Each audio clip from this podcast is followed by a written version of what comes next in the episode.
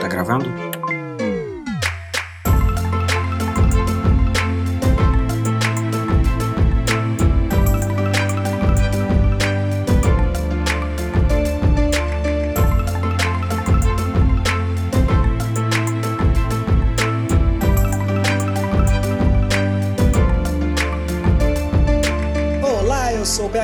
Começando mais um Projeto Lumos aqui no Pegadoria. Estou ao lado da Ana Flávia. Oi. E hoje vamos finalmente começar o ano letivo do quinto livro, Harry Potter e a Ordem da Fênix, com o capítulo 11, A Nova Canção do Chapéu Seletor.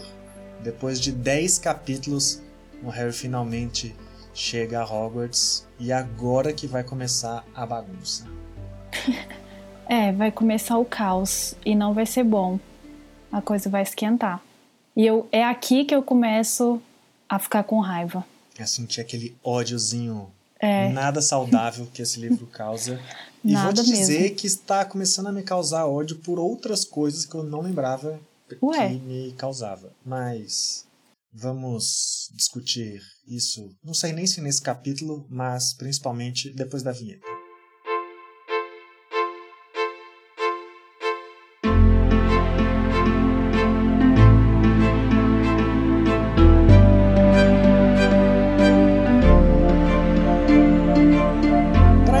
Capítulo, a gente, antes mesmo de, de entrar em Hogwarts e ter esse assunto da nova canção do Chapéu Seletor, que está no título, tem uma continuidade, uma pequena continuidade da questão dos monstros, que é uma novidade para o Harry, né? Que puxa as carruagens. Mas como o livro tem muitas coisas para tratar, esse é o ponto. Como a J.K. Rowling pensou em várias coisas para tratar nesse livro, ela deixa essas criaturas de lado, o Harry tem muitos problemas para pensar. Depois, quem sabe, a gente volta nisso, né? Eu acho engraçado porque na minha cabeça já era coisas que eram um pouco esclarecidas logo de início no livro, mas Uhum. tem outras prioridades pra gente nessa história. Ah, e acho que ela aproveita pra, assim, resgatar uma coisa e você falar, nossa, é mesmo, lá no início do livro, faz todo sentido. Né, para dar uma resgatada assim em eventos anteriores, que é sempre interessante, né? Não sei, faz o leitor se sentir De atento. certa forma, sim, mas, mas pensando, por exemplo, pela, pela Luna, né? Que é o que puxa e- esse tema e uma personagem que eu gosto muito, até falei no capítulo anterior que a gente discutiu isso.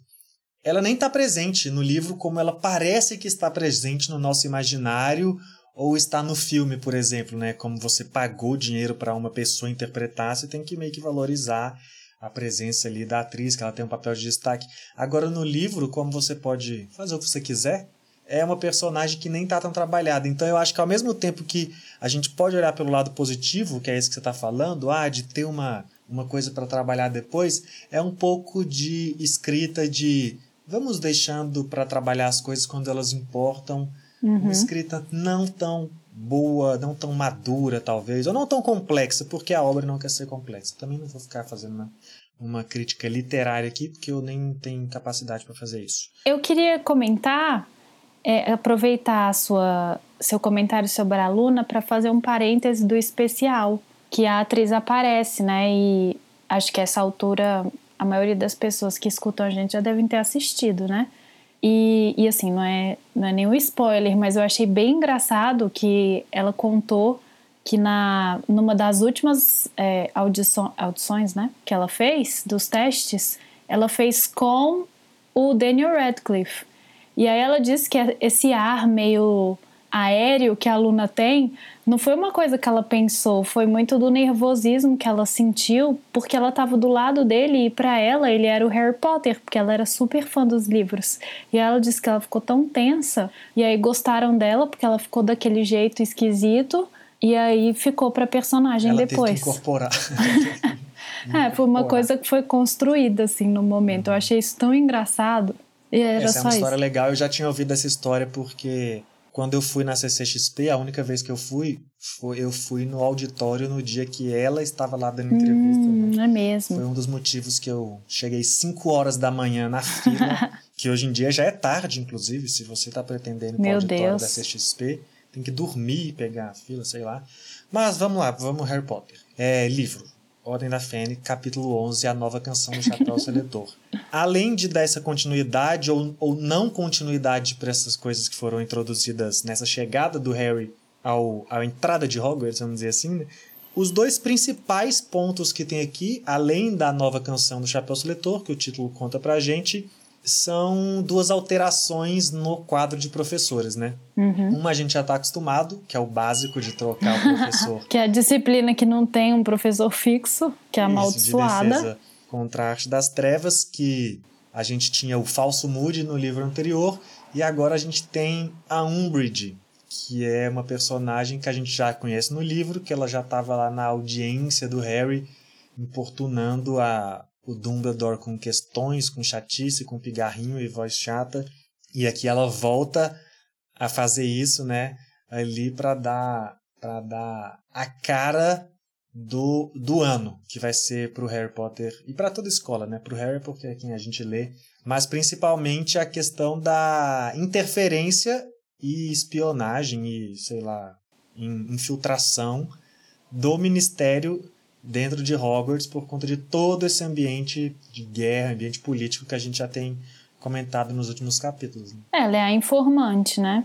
Eu não sei, de, assim, ela tá ali simplesmente para contar para o ministro tudo que está acontecendo e impor toda a Escola a crença do toda a crença do para evitar a doutrinação das pessoas na escola, né? É isso que ela tá ali para fazer que as escolas têm doutrinação e a Umbridge, pelo bem da sociedade inglesa, tá ali para proteger todos contra esse mal. E é o ódio, você falou do ódio, né, Na, no começo do livro já. E assim, a gente sempre odiou a Umbridge, né, ah, quem não? Desde a primeira, quem não é importante essa pergunta, porque você falou do especial, mas recentemente teve aquele programa lá, o Quiz das Casas de Harry Potter também. Tem gente que gosta dela? E aí tem um dos caras lá que obviamente Sonserina disse que a Umbridge era a personagem favorita dele. Não, mas a favorita pela pelo porque ela é bem construída, deve ser isso, não? A gente tem que sempre torcer. Eu preciso entrevistar. Né? Vamos chamar essa pessoa pra cá? Mas assim, Precisamos o que, conversar o que é.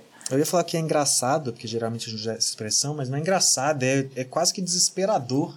Porque a gente já odiava essa personagem a partir de uma leitura infantil ou de uma leitura adolescente, pelo que ela representa como um terror na forma de professora, né? Sim. Que é assim que o Harry enxerga a princípio.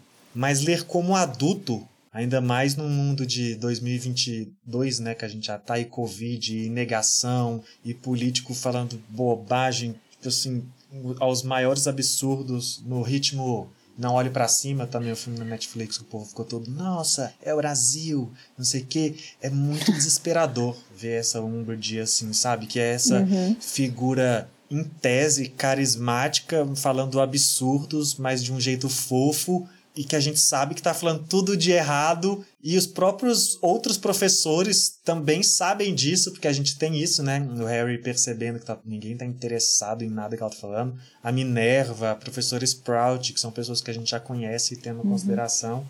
Também, tipo, por quê, sabe? Ignorando essa personagem. E a gente fica vendo assim, eu olho para a Umbridge falando e eu vejo o Jornal Nacional falando sobre isso e fico desesperado.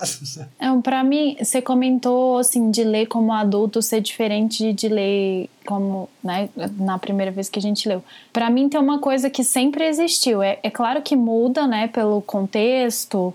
É, a gente sempre associa muito o que acontece. A história do Harry Potter é muito tem muito esse lado político que sempre se aplica, né, ao mundo. Então essa nova leitura sempre é possível, mas para mim o que sempre me fez odiar, assim, o, o, meu ódio tamanho com a Umbridge é a violência mesmo, assim, é, é a violência, sempre me incomodou, assim, me incomoda num nível físico, assim, que me, me sabe, o estômago embrulha, eu não consigo ler a Umbridge muito bem, não. Ela, ela me afeta, de verdade, essa, pesado. Essa é, eu concordo que isso dá uma nova camada, mas isso é um pequeno spoiler, spoiler, né, dos capítulos futuros. a gente vamos aprofundar. Eu concordo é, com você. mas é porque vamos... a gente tá falando dela, né? Não, Não dá para evitar de. É porque ela é péssima, assim. Eu só, eu só falei isso para justificar eu não responder dando continuidade Tudo ao bem. assunto. Vamos deixar para depois. Audiência. João Kleber, se quiser saber, continue ouvindo os próximos episódios. Tudo bem. Desculpa o spoiler. É, não, é um mini spoiler só de teaser, entendeu? É tá segredo bom. de produção. Mas então, já que já, já deixamos para depois essa parte da Umbridge, demos uma pincelada sobre ela. Você falou que tinham duas coisas, era a Umbridge, os professores. Ah. A outra coisa, não, é porque são duas coisas na no quadro de professores, ah, né? Porque sim, uma sim. é a Umbridge e a outra é a ausência do Hagrid, que o Sim. Hagrid já tá anotando desde o capítulo passado. E agora está a professora Gruby Plank aqui, que já tinha substituído também anteriormente, lá na época do bicurso. E agora ela é anunciada aqui como professora normal, que na verdade ela não é anunciada, né? Nem se toca nesse assunto. E os meninos até ficam, ah, é porque o, provavelmente o Dumbledore não quer Chamar atenção nessa para questão, isso. Uhum. porque o Hagrid está ausente e tal. E fica essa coisa que também vai acabar sendo um pouco mais. vai ser mais martelada nos próximos, né? Quando a gente vai ver as aulas começando. Mas são as duas, as duas novidades e que vêm acompanhadas de tensão, né? Uhum. Que são essas duas trocas aí. A Umbridge por ser a manipulação do Ministério, uma observação que a gente como leitor consegue perceber, mas a Hermione explicita isso, né? Uhum. Na interpretação dela. E, do precisava, né? Precisava, precisava. Porque ela, assim, precisava não necessariamente para o leitor, porque tem muito leitor que, né, assim, é super atento e captaria tudo que a Hermione explicita, mas. E talvez nem precise ser tão atento assim, né, para captar também. Não, não e sei. na verdade, mesmo falando, não vão captar e vão negar ainda. É, não, mas assim, acho que como personagem era importante ela explicar o discurso da Umbridge, porque os amigos dela são o Harry e o Rony, né? E eles são mais assim, mais não ligados a essas coisas. Tipo assim, você tá na escola, aí tem um discurso de um professor aleatório. É a cara deles não dar a mínima e não prestar atenção. Não, é a cara de qualquer aluno. Qualquer, É, a tá. Hermione certamente é a exceção. Dentro da maioria dos estudantes, ninguém está prestando atenção no que essa mulher está falando. É, tudo Que bem. é até uma discussão que a gente pode aprofundar em outros momentos do- da influência da Umbridge nesse livro, que vão ter vários, o quanto é importante, o quanto é grave também as pessoas não estarem prestando atenção por parecer que não é importante, né? Isso é outro Uhum. ponto que Sim. deixa as coisas mais, mais pesadas também. Uhum. É, e aí sobre a, a professora que substitui o Hagrid, assim, eu, eu confesso que eu fico naquele. Não sei, assim, eu fico meio em cima do muro. Por um lado, eu, eu sinto falta é bom do pra educação, Hagrid. ruim pra amizade. É, não, mas assim, por um ponto específico. Esse livro todo, todo, todo, todo é focado no exame, nos nons. Aí eu fico pensando, o que, que seria do desempenho desses alunos se o Hagrid fosse o professor neste momento? Como seriam os exames, né? Como seria, assim? Que nota eles iam tirar? Porque eu fico imaginando que esses exames são tipo Enem, assim, ó. Tem uma base aqui estabelecida pelo Ministério que eles têm que saber isso, isso e isso, né? Tipo, a ementa da disciplina. E aí o Hagrid fica lá viajando total, dando explosivinho, e eles não iam saber nada que tem no NON, e aí ia ser um desastre, pelo menos, né? Tá todo mundo com uma professora mais, mais focada, mais assim, é, com uma didática mais estabelecida. Então eu fico aliviada, mas aí eu fico, né? Coitado do Hagrid, ele gosta tanto dar aula, mas ele é péssimo nisso. Enfim, era só um desabafo. É, até existe esse dilema mesmo, né? Assim, até a gente vai falar, vai ter ele depois quando tiver aulas, vai ter em outros momentos até o Hagrid aparecer, porque a gente E sabe ele já vai teve aparecer. também, né? É, Outras e já, vezes. a gente já falou um pouco disso, né? A primeira vez que rolou a substituição, porque realmente rola essa dúvida. Só pontuar que, que a aluna, né, chega a comentar que na Corvinal acham que o Hagrid é uma piada. Que mostra que Sim. essa visão de carinho que a gente tem aqui, que você fica É só. nessa. Ah, e é um dilema, é só porque a gente conhece as coisas pelo Harry Potter. Porque Isso, provavelmente se a gente é. conhece por qual. A maioria dos outros, dos outros alunos ia ser qualquer coisa. Ninguém convive com o Hagrid, né? Ninguém, nenhum outro aluno, a não ser esses três, sabem que ele é uma pessoa amável, que ele é uma pessoa gentil. Ninguém tem essa noção. O pessoal só sabe que ele é um cara muito grande que mora na cabana e que foi meio fracassado na escola e deve ser essa notícia que eles têm e pronto, né? Então, como que eles vão realmente levar o cara a sério? É meio difícil, assim, tendo aquela aula, né?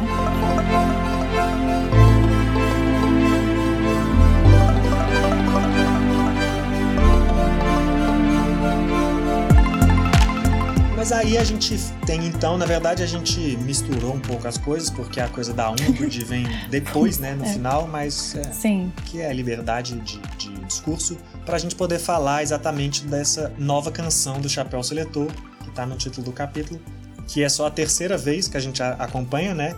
Apesar de ser o quinto livro, é a terceira vez que a gente acompanha essa cerimônia, porque no livro 2 eles chegam lá de carro atrasado, uma loucura, voando, né?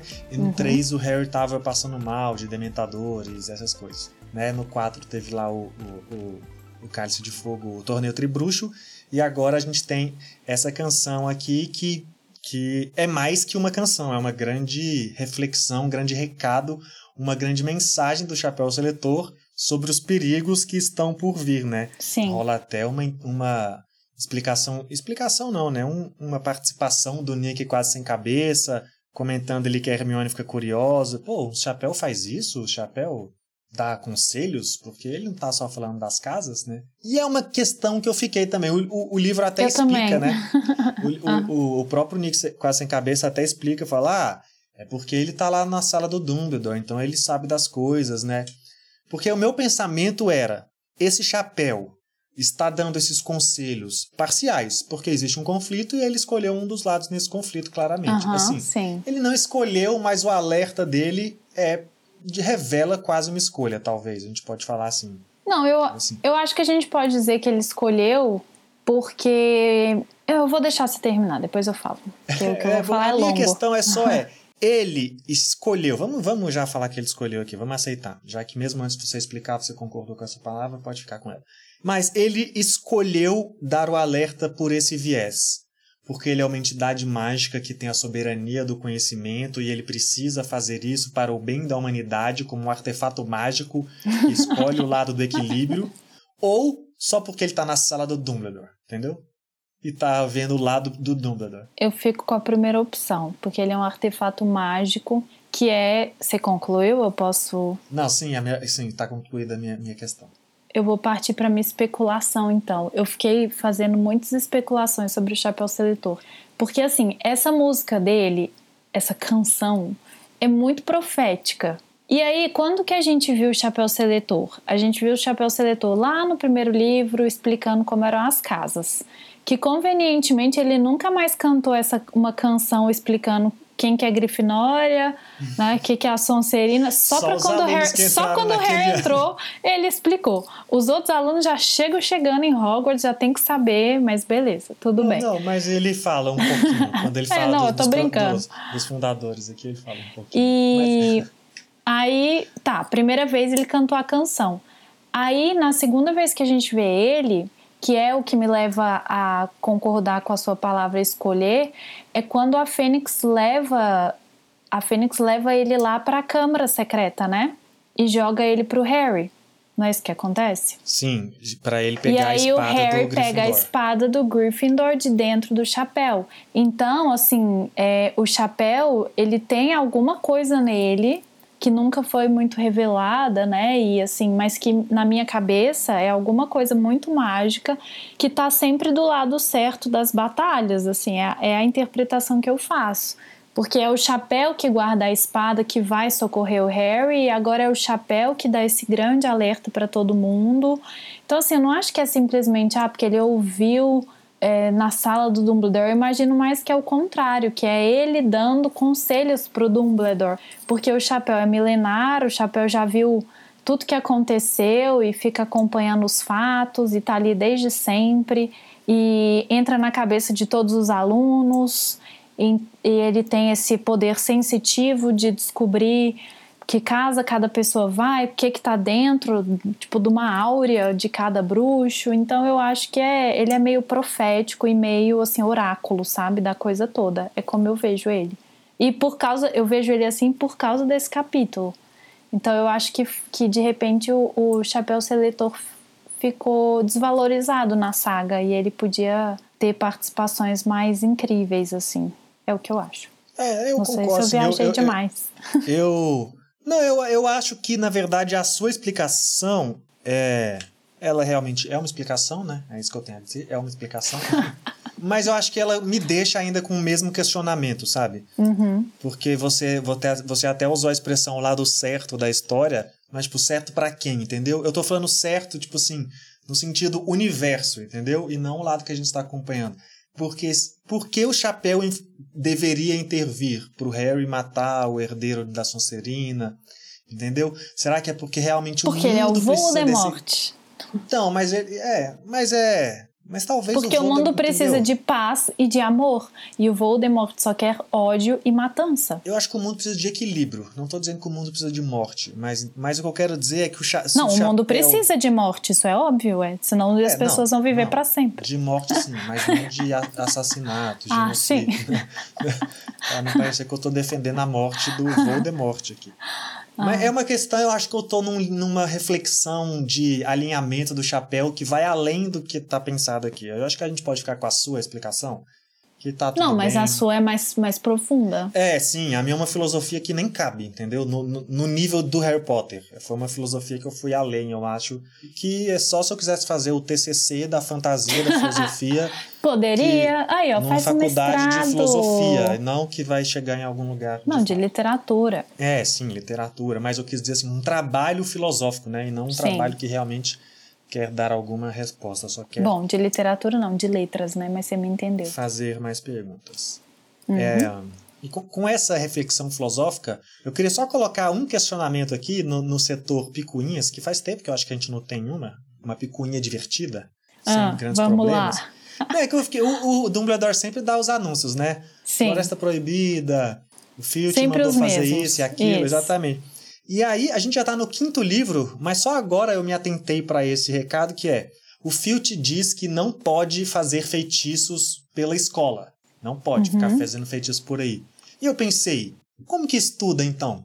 Se você não pode praticar os feitiços no parque, no quintal, pô, como que vai ficar todos os alunos só pode estudar na sala de aula ou no dormitório? Não pode estudar no lago? no- Como que pratica o feitiço que você aprendeu se você não pode fazer na sua própria escola?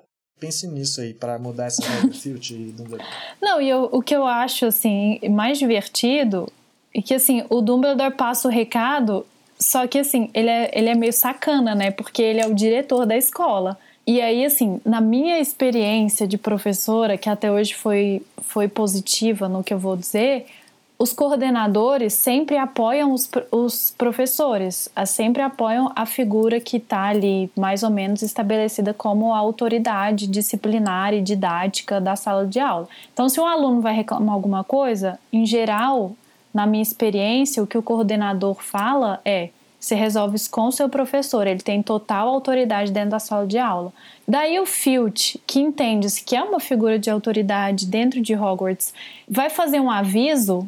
O Dumbledore é tão cretino que ao invés de falar, gente, não pode fazer isso, porque o Filch não quer, né? E aí o, Dumbledore deveria concordar, não. O Dumbledore meio que faz uma chacota, você não acha? Assim, de ó, o Filch falou isso, mas ninguém leva o Filch a sério, então vocês façam o que vocês quiserem com essa informação. Eu sinto esse tom, assim, no Dumbledore e eu acho isso muito feio da parte dele. Me- Eu Diminui. não vou nem comentar Dumbledore, que eu não ando bom com ele. Igual o Harry, ele não anda bom.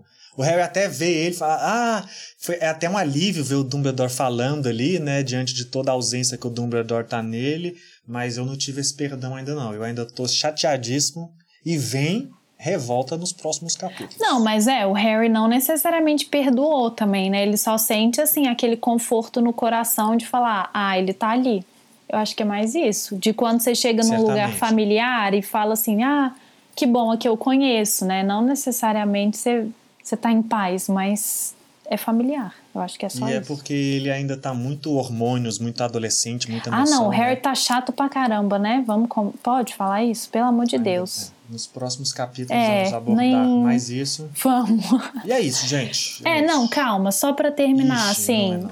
Não, não, é, é breve, é porque assim, o Dumbledore só ressaltar, né, aquele ódio pela Umbridge, porque o, Har- o Harry, o Dumbledore tava discursando E a Umbridge, muito sem educação, fica lá pigarreando, ao invés de, né, ela levanta e fica pigarreando, ao invés de esperar ele terminar e pegar a palavra, não, ela interrompe ele. E assim, modos, né, querida? Por favor, de não interrompe as pessoas. Era só isso. Agora acabou. Diz, diz isso a pessoa que me interrompeu para fazer esse comentário. Então fica a reflexão. Mas eu um. interrompi para complementar, entendeu? É não é pra gente ela... crescer junto. Será que não é essa justificativa não, que ela é... dá não, na cabeça ela é dela? Umbridge. Não, Fica ela esse é pensamento, se você não tá é sendo a minha Umbridge. Nisso. é, mas é isso, gente. É, muito obrigado por ouvir mais um programa até aqui. É isso, né? Vamos seguir É a gente isso. no Spotify, Twitter, Instagram. E agora, o Spotify, novidade, pedido. O Spotify agora tem pelo celular apenas, tá, gente? Quem entra pelo celular tem como dar nota para o podcast. Ah, estrelinhas lá. Até cinco. Então, quem puder entrar lá, pelo computador não tem como, mas pelo celular tem como. Abre já o vou Spotify, entrar. procura lá e dá cinco estrelinhas pra gente. Se você quiser dar menos, dá. Ai, nem Mas dá. prefiro que não, não, né? não dá, Prefiro né? que nem dê. Mas- Poxa, a gente tá aqui no nosso domingo mas gravando, dê, dê com seu sabe? coração, dê com seu coração. É, então é isso, gente. Muito obrigado. Até o próximo episódio e tchau. Tchau.